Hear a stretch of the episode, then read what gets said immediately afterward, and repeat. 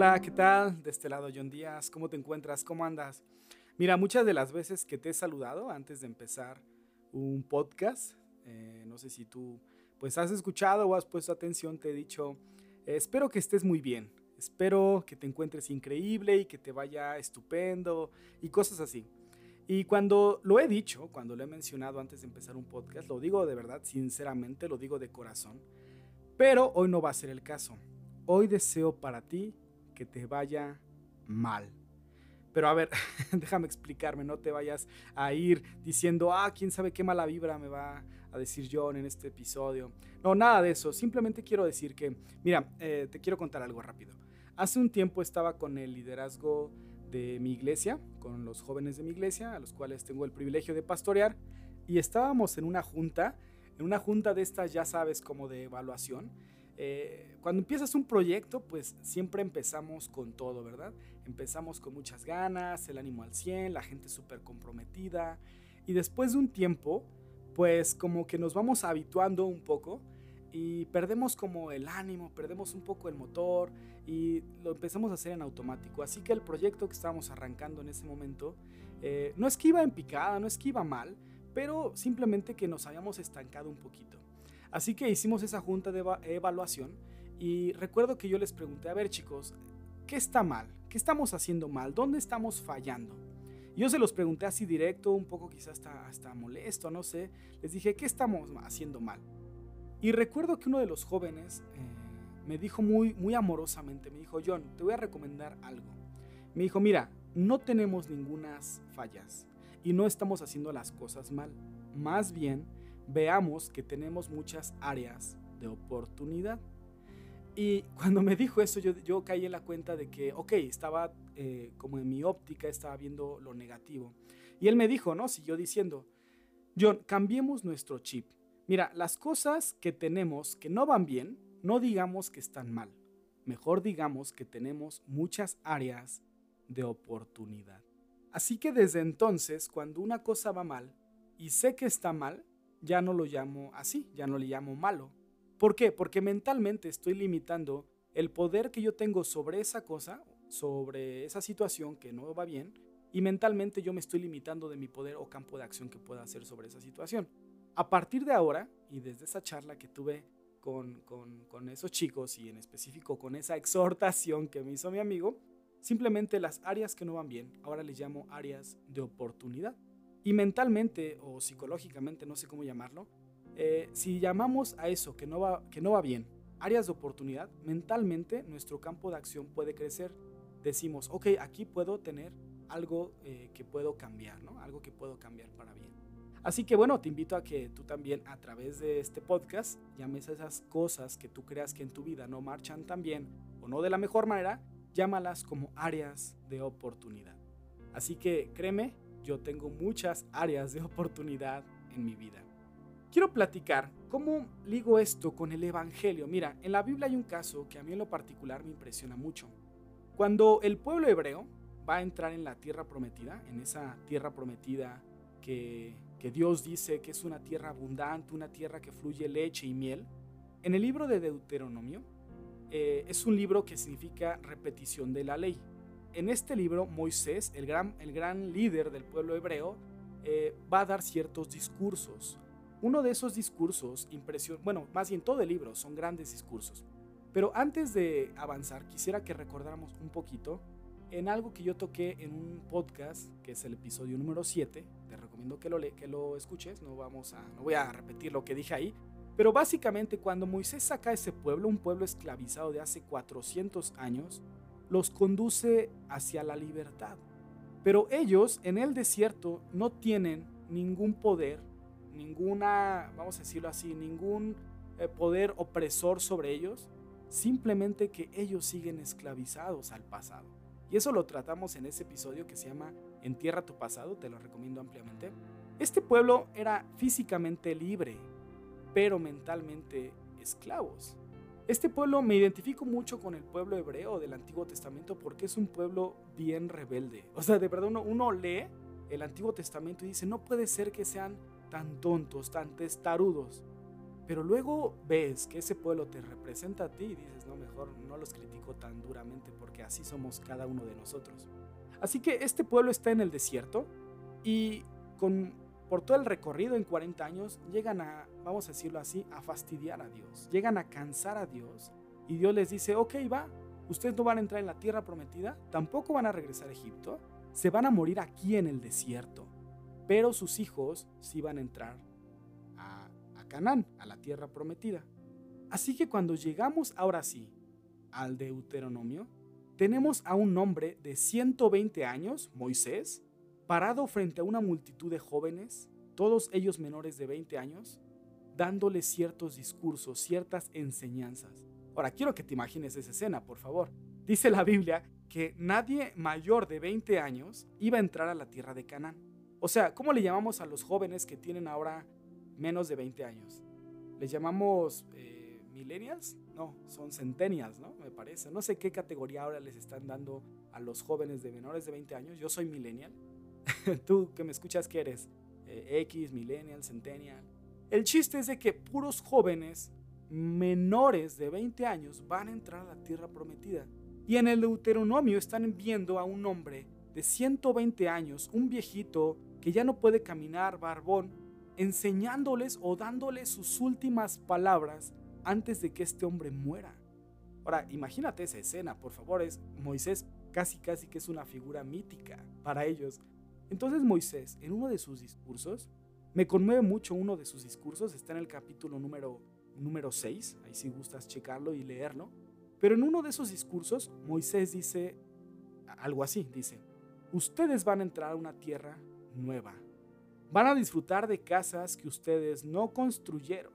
Van a disfrutar de pozos que ustedes no cavaron. Van a disfrutar de cosechas que ustedes no sembraron.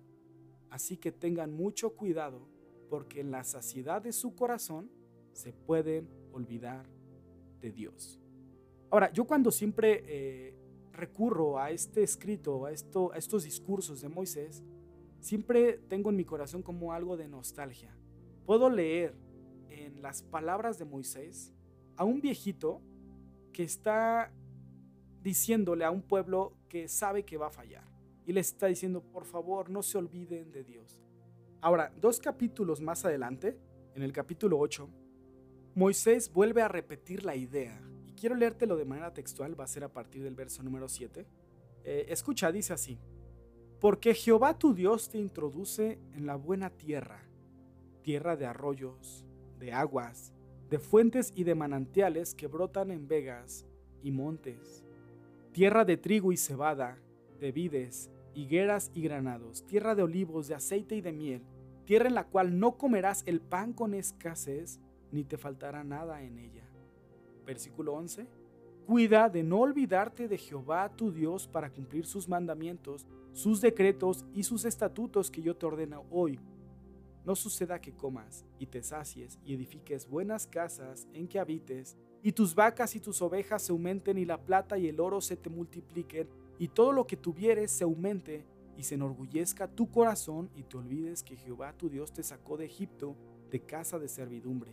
Y digas en tu corazón, mi poder y la fuerza de mi mano me han traído esta riqueza, sino acuérdate de Jehová tu Dios. ¿Puedes ver conmigo esa nostalgia en Moisés? Diciéndole, a ver chicos, por favor, miren, van a entrar a una tierra próspera, sus ganados van a multiplicarse, su plata, su oro se va a multiplicar, su estómago estará lleno, su corazón estará satisfecho. Por favor, cuida de no olvidarte de Jehová tu Dios. No sé cuántos de nosotros tenemos la dicha de contar todavía con nuestros abuelos, o con, no sé, alguien tenga la dicha de contar con un bisabuelo, con una bisabuela, qué, qué, bendición. Yo me acuerdo que yo llegué a platicar con mi bisabuela, llamaba Bruna, mi bisabuela, la, la mamá de mi abuelita materna, y, y yo no recuerdo bien de qué platicaba, pero mi mamá siempre me dice que mi abuela, bueno, mi bisabuela, perdón, siempre me decía consejos y que me regalaba dinero. Yo no lo recuerdo tanto, pero dice mi mamá que mi bisabuela siempre platicaba conmigo y le gustaba como darme consejos de vida. Lástima que yo estaba muy joven y no puedo recordar ninguno. Pero, ¿con quién o con cuál es la persona que has hablado que te lleva muchos más años. En este momento un hombre le lleva 100 años a sus oyentes. A lo mejor tú has platicado con tu abuelita que te lleva, no sé, 50 años, no sé. Pero esto, este pueblo, estos jóvenes están escuchando a un viejito que va a morir muy pronto diciéndoles, por favor, no se olviden de Dios. Jóvenes, no se olviden de Dios. Ahora, ¿qué tiene que ver esto con eh, áreas de oportunidad y deseo que te vaya muy mal? Mira, en el desierto, cuando ellos estaban en el desierto, podían ver a Dios en todo momento. Por ejemplo, ellos se despertaban en la mañana, salían de sus tiendas y ya estaba el alimento en el piso para que ellos lo recogieran, el maná. Ellos podían ver a Dios en la columna de fuego que en las noches les daba calor y protección. Ellos podían ver a Dios en, esa nube que los cubría del sol y que los guiaba en el desierto. O sea, en ese tiempo nadie podía dudar de Dios. Sin embargo, que vieran a Dios, que supieran que Dios estaba ahí, no hacía que ellos amaran a Dios. ¿Ves? Mira, eh, antes de estudiar teología, yo tuve la oportunidad de estudiar eh, filosofía durante pues, cuatro años en la universidad, ¿verdad? Y el debate siempre que se da en la academia de filosofía es sobre la existencia de Dios. Ese es uno de los temas favoritos, ¿no? Eh, a mí la verdad, ahora ya no como filósofo, sino como teólogo, no me interesa en lo más mínimo demostrar la existencia de Dios, pero bueno, eso es para otro, para otro momento. Lo único que yo quiero decir es que cuando la gente quiere pruebas, ¿no? Cuando escucho que la gente quiere pruebas, quiere saber que Dios existe, a mí me da mucha risa. ¿Por qué? Porque en el Antiguo Testamento y en específico en este momento del desierto, la gente sabía de Dios por experiencia propia. Incluso dice en la ley que el pueblo llegó a escuchar la voz de Dios, cómo retumbaba en las montañas, y no quiso escuchar la voz. Ellos podían ver a Dios en toda su experiencia de vida, pero eso no ocasionó que amaran a Dios. Y eso que veían a Dios en todo momento y en todas sus experiencias de vida, pero eso no provocó que amaran a Dios. Así que ahora van a entrar a una tierra donde ya no van a ver a Dios en el maná, donde ya no van a depender de esa columna de fuego, donde ya no van a ver esa nube, donde ya no va a estar Moisés. Ahora ellos, dice, dice la palabra que desde que entraron a la tierra de Canaán, dejó de caer el maná. Ahora vamos a decirlo así, ellos se van a valer por ellos mismos. Entonces Moisés en ese discurso melancólico les dice, por favor, van a, van a estar bien, van a estar mejor que ahora, pero cuidado porque cuando estén ahí, su corazón va a estar satisfecho. Y precisamente lo que Moisés no quería que pasara fue lo que pasó. El pueblo llenó su corazón, su corazón se, se, se llenó, se engrosó y finalmente se olvidaron de Dios. Hay una frase que me recuerda mucho este, este pasaje del desierto del pueblo. Es una frase de George Bernard Shaw, es un increíble autor, y él, y, él tiene una frase que quiero compartirte. Dice, él, hay dos tragedias en la vida humana. Punto número uno, perder lo que el corazón ama. Dos, alcanzar lo que el corazón ama.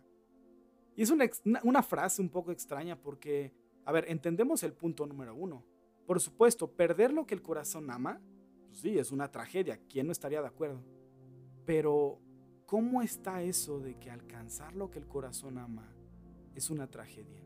Ahora, me imagino a Moisés diciéndote, claro, por supuesto, es una tragedia que tu corazón esté satisfecho. ¿Por qué? Porque un corazón lleno es un corazón, o puede volverse un corazón malagradecido, un corazón que se olvida de Dios. Y eso precisamente fue lo que le pasó al pueblo. Le empezó a ir bien y se empezó a olvidar de Dios. Se empezó a olvidar de lo esencial. Así que eh, por eso yo quería decirte en este podcast, deseo que tengas muchas áreas de oportunidad. Es decir, deseo que no te vaya tan bien como tú esperas que te vaya. ¿Por qué? Porque cuando uno nos va mal, esas lágrimas que derramamos, esas, e, e, esos momentos de duelo, de tristeza, eso, en esos momentos nuestro corazón está vulnerable y sensible y muchas veces buscamos ahí a Dios. Hay un compositor que a mí me gusta muchísimo, se llama Facundo Cabral, no sé si tú lo has escuchado, seguramente sí, o tu papá lo ha escuchado. Es un compositor argentino, murió hace poquito. Pero él cuenta en una de sus canciones eh, que en 1978 su, su hija y su esposa fallecen en un accidente aéreo. Y obviamente Facundo se va al hoyo, se va a las profundidades de la tristeza y la depresión, puesto que el amor de su vida y su pequeña habían muerto. Y, él cuenta que estaba pues en ese estado de luto, quería acabar con su vida, quería morirse. Y recibió una llamada un día. Y era Madre Teresa. Y le dijo, Facundo, supe lo que te pasó, cuéntame. Y Facundo dice que le empezó a contar eh, a, Madre Teresa lo que él sentía, cómo se quería morir, eh, su pérdida. Y cuenta cómo Madre Teresa solamente lo escuchó durante esa llamada, no dijo nada. Y cuando Facundo le dijo, Madre, ¿qué piensa de todo esto que le estoy platicando? Madre Teresa simplemente le dice, caramba Facundo, ahora sí que estás en graves problemas.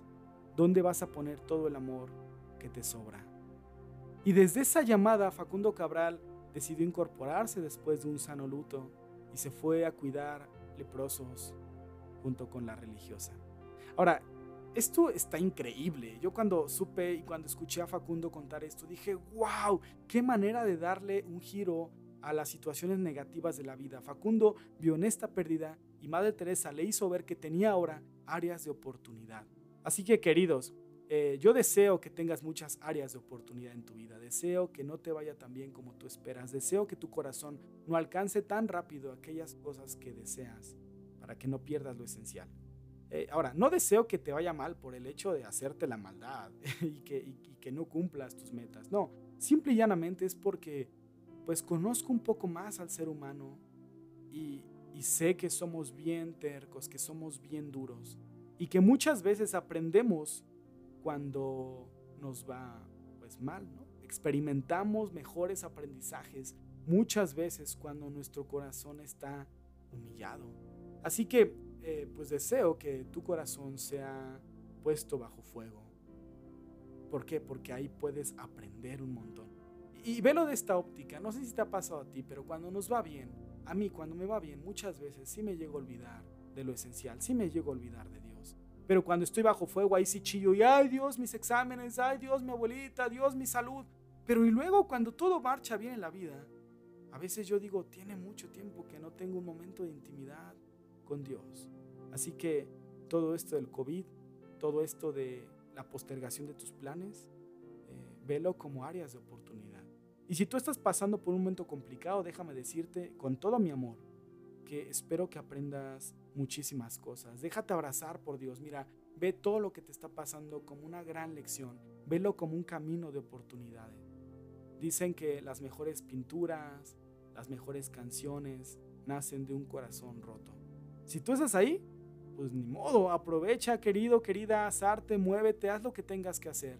Y si tú estás bien en este momento, sea agradecido y trata de aprender. ¿Por qué? Porque luego muchas veces estarás abajo y no sabrás por qué están pasando las cosas. Así que nada, quería decirte esto, deseo que tengas muchas áreas de oportunidad en tu vida, deseo que no te vaya tan bien como esperas y aplica el principio de Pablo, examínalo todo, retén lo bueno, desecha lo malo, que Dios te bendiga. Hacia adelante.